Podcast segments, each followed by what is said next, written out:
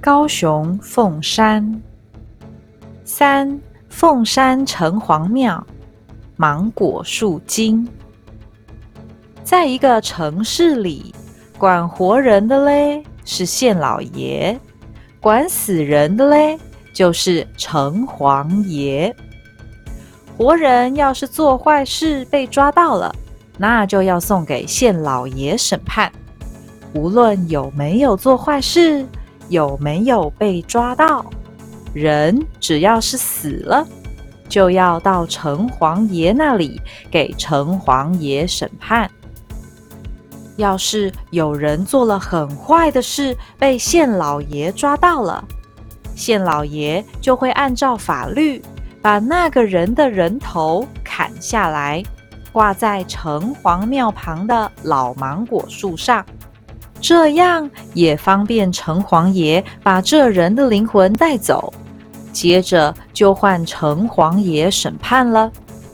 一年一年过去，老芒果树上挂的人头越来越多，这树上啊结出来的果子、流出来的汁是红色的，也就没人敢吃了。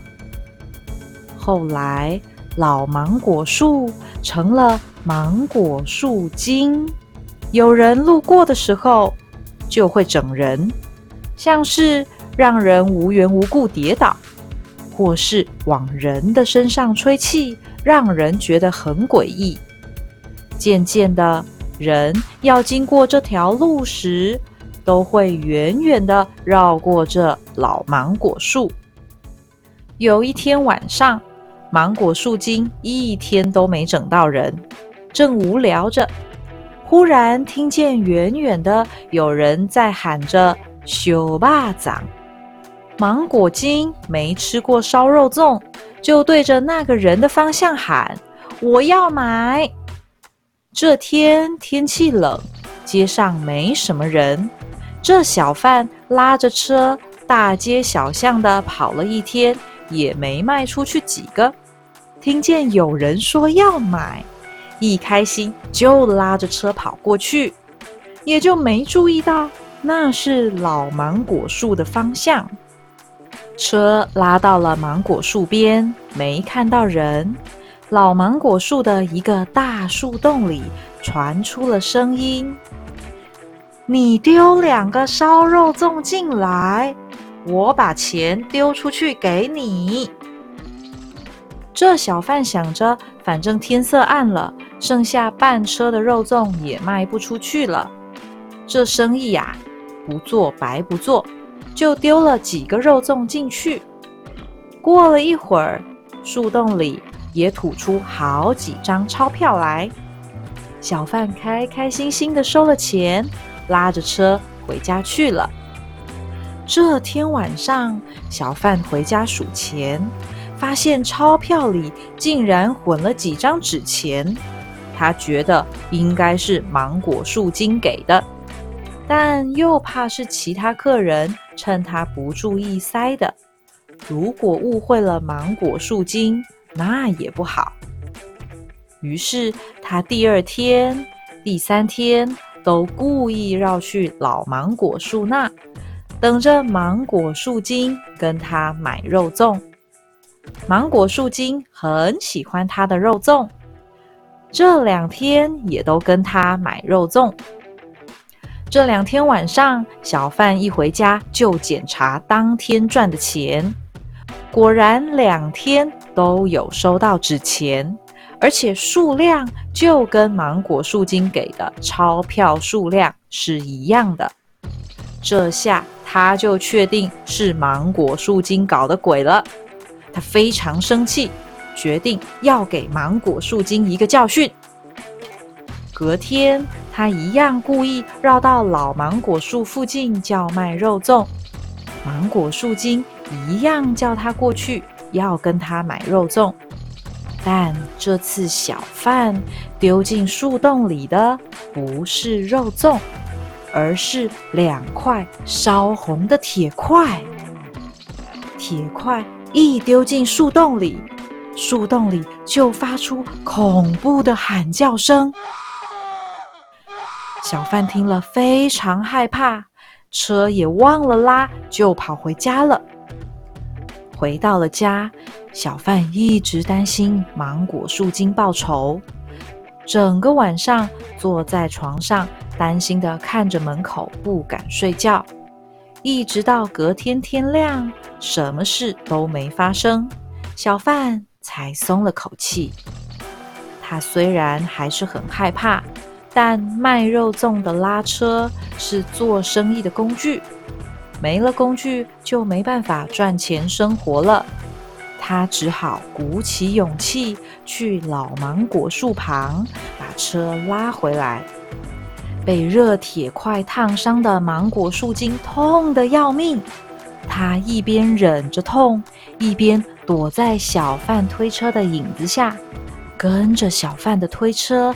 回到了小贩家，从此每天晚上小贩睡觉的时候，芒果树精就跑出来制造怪声音，让小贩再也睡不着。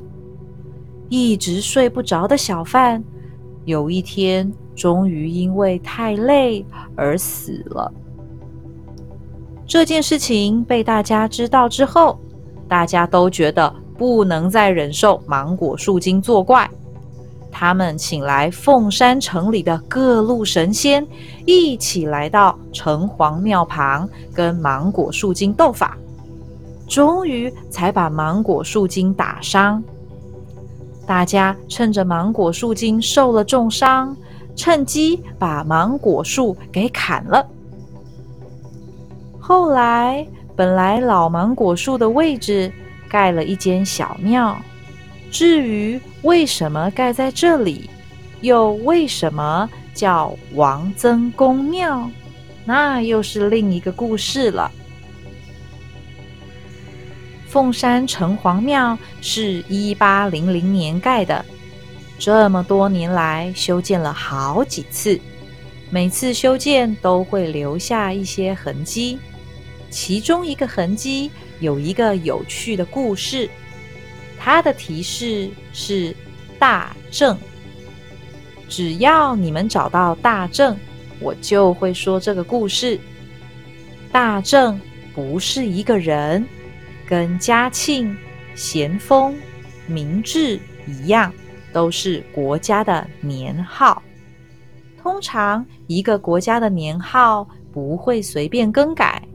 只有在发生重要的事情，或是皇帝换人当的时候，才会更改。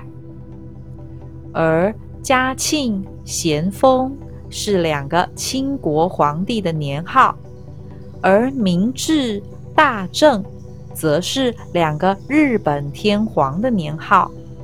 因为这间庙在日本统治的时候。明治时期和大正时期应该至少都各修建过一次，所以应该会有不少地方有明治或大正的年号才对。但你可以找到的应该不多了。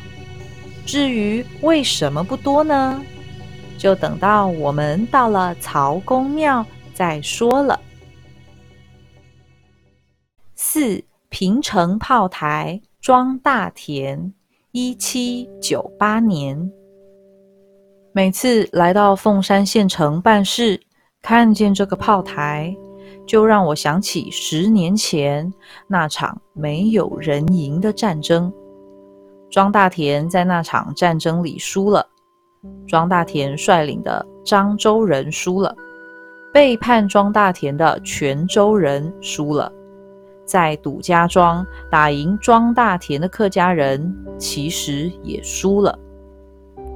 我是个客家人，呃，应该说我的爸爸是客家人，但我的妈妈是马卡道。我的爸爸是一个人从漳州渡过黑水沟来台湾的，他从海边沿着下淡水溪往上游走，找到了客家人的庄。在里面找了份工作住了下来。过了几年，他存了点钱，娶了我妈妈当媳妇。先是生了大哥，隔两年又生了我。爸爸终于完成了他的梦想，有个自己的家。但为了完成这个梦想，爸爸像是夏天从土里钻出来的蝉一样，用尽了力气。在我两岁的时候，就因为太过劳累而死掉了。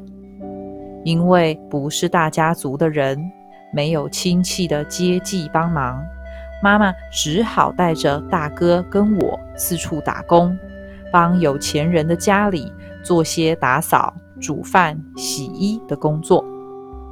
妈妈辛苦的工作，让我们两个小孩吃饱穿暖。大哥跟我一天天长大，终于也长成了少年，可以外出工作，赚一点工钱回来。让妈妈不那么辛苦。那几年，要不是遇见旱灾，就是水灾，农作物的收成都不好。再加上官府不照顾我们百姓就算了，还时常找莫名其妙的各种理由跟百姓收钱。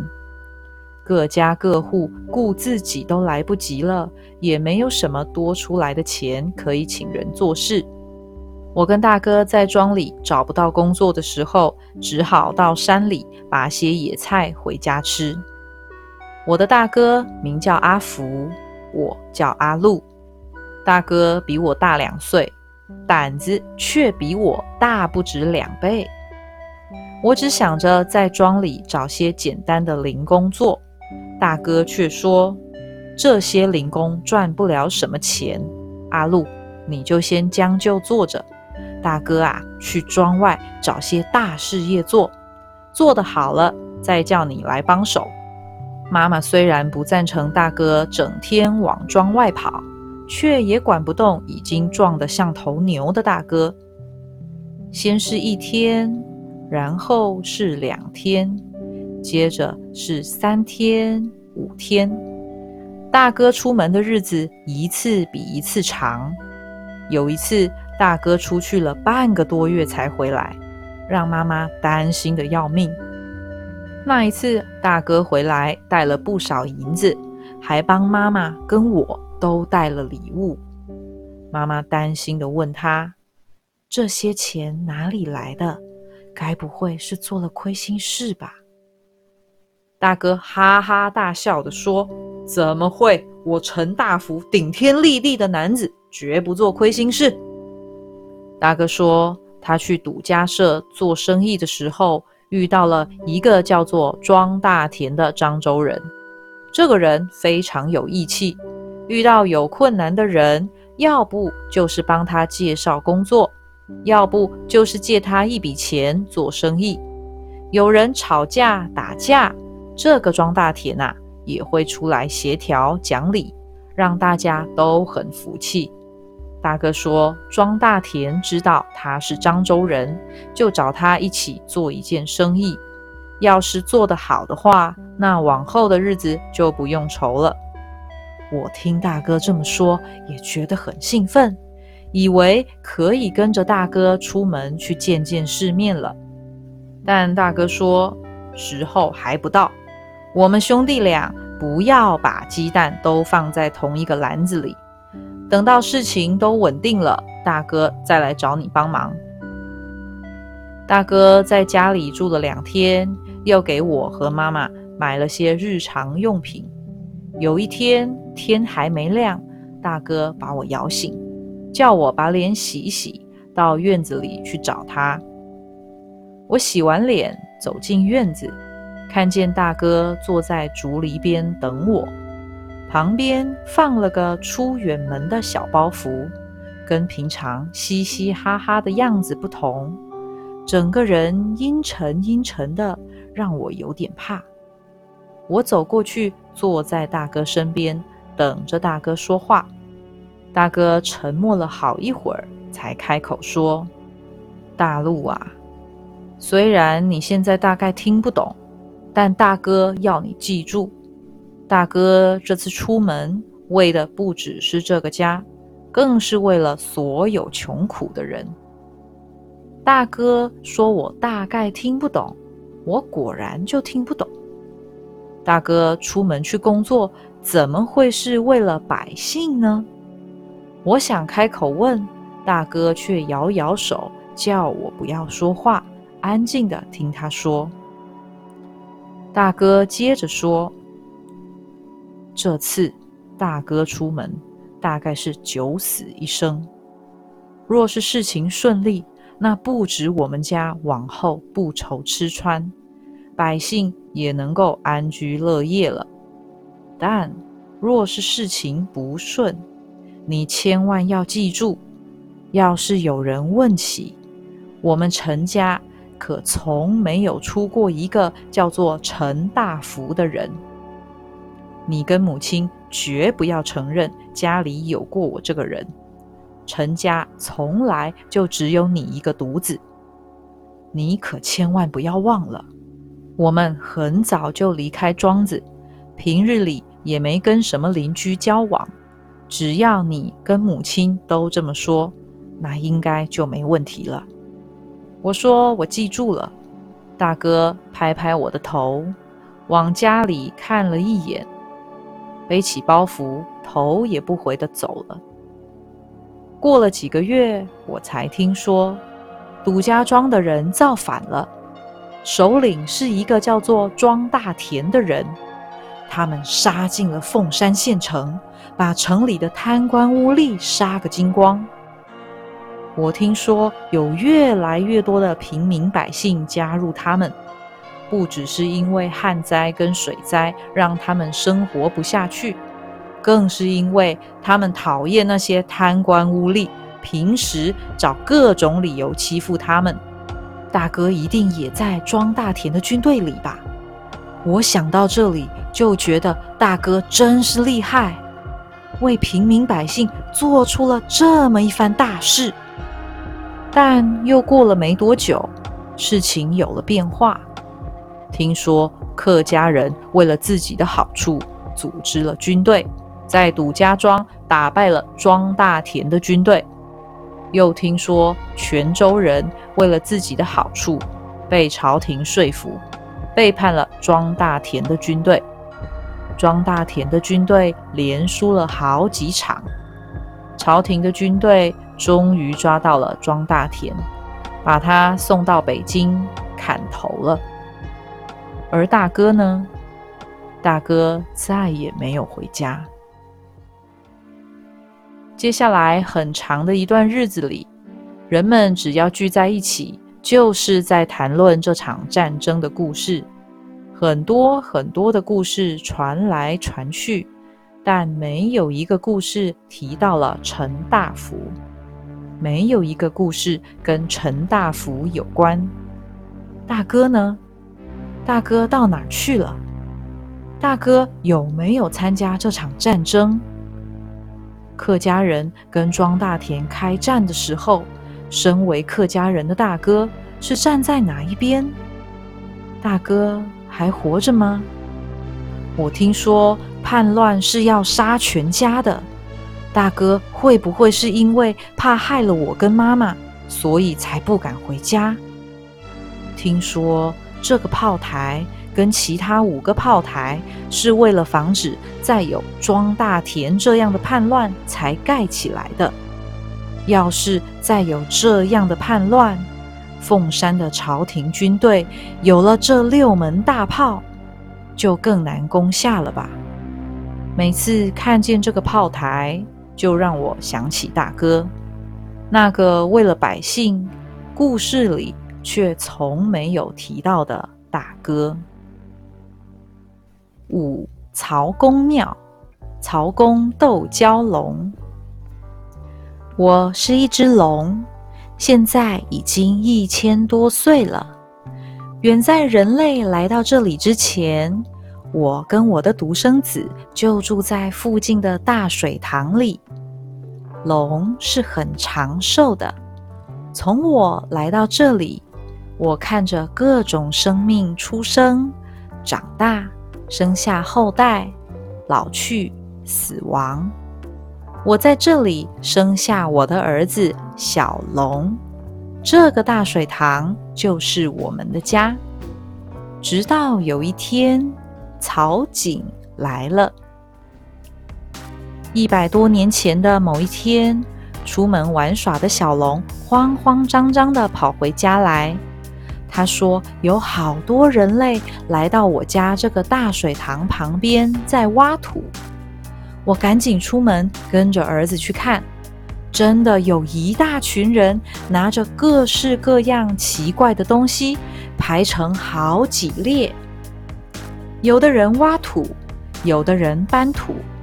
没多久，就挖出了一条浅浅的沟。这些人是想要把我们家的水偷走吗？小龙问我，我也不知道。我皱着眉头回答。但不管这些人类要做什么，我都不会让他们成功的。这些人非常辛苦的挖了一整天，到了天黑的时候，就把工具放在地上。各自回家去了。当他们隔天早上来的时候，他们惊讶的发现，他们前一天辛苦挖出来的沟又恢复了原状，除了地上到处散乱的工具，就像是什么都没发生过。这些人虽然搞不清楚状况。但有几个像是首领的人，很快的命令其他人开始工作。所有人又开始勤奋的挖，直到天黑。这天，小龙又好奇的去看他们工作，看了一整天，直到太阳下山才回家。小龙担心的说：“妈妈。”他们今天挖了一条比昨天更大、更长的沟，我们的水真的不会被偷走吗？我故意神神秘秘的回答他：“别担心，别担心。要是你真的很担心的话，你明天早上起来再去看看。”小龙隔天起了个大早，比那些人类更早到人类挖沟的地方。那一条更长、更大的沟又不见了。接下来的每一天，爱赖床的小龙都起个大早去看这些人类挖沟。这些人类一早就来工作，直到天黑。但到了隔天早上，一切又恢复了原状。小龙再也不担心我们家的水会被人类偷走。有一天晚上，小龙问我：“为什么人类挖的沟隔天一早就会不见呢？”我笑眯眯的回答他：“那是因为妈妈的法力呀。”小龙开心的在家里绕圈圈，漂亮的小尾巴拖得长长的。他说：“妈妈的法力这么强，那我们什么都不怕了。”我跟小龙说，也不是这样的。要是那些人类在挖好的沟里埋下了黑狗血跟铜针，那妈妈的法力就会被破坏了。小龙害怕的说：“那那怎么办呢？”我用爪子拍拍他的头，别担心，这是唯一的破解方法，他们不会知道的。第二天早上，那些人类挖的沟仍然被我的法力填平了。可是第三天早上，小龙出门以后，直到天黑却都没有回来。我担心的跑到人类挖沟的地方查看，远远的看到小龙倒在那条人类挖的沟里。那条沟非常的长。绝对不是人类一天就能挖出来的。看到小龙倒在那里，我慌张的冲过去，根本没仔细想为什么小龙会昏倒，也没想到为什么人类挖出来的沟没有被我的法力填平。就在我快要到小龙身边的时候，我突然间撞到一面隐形的墙，把我弹了出去。我的内脏好痛，像是全都裂开了一样。怎么可能？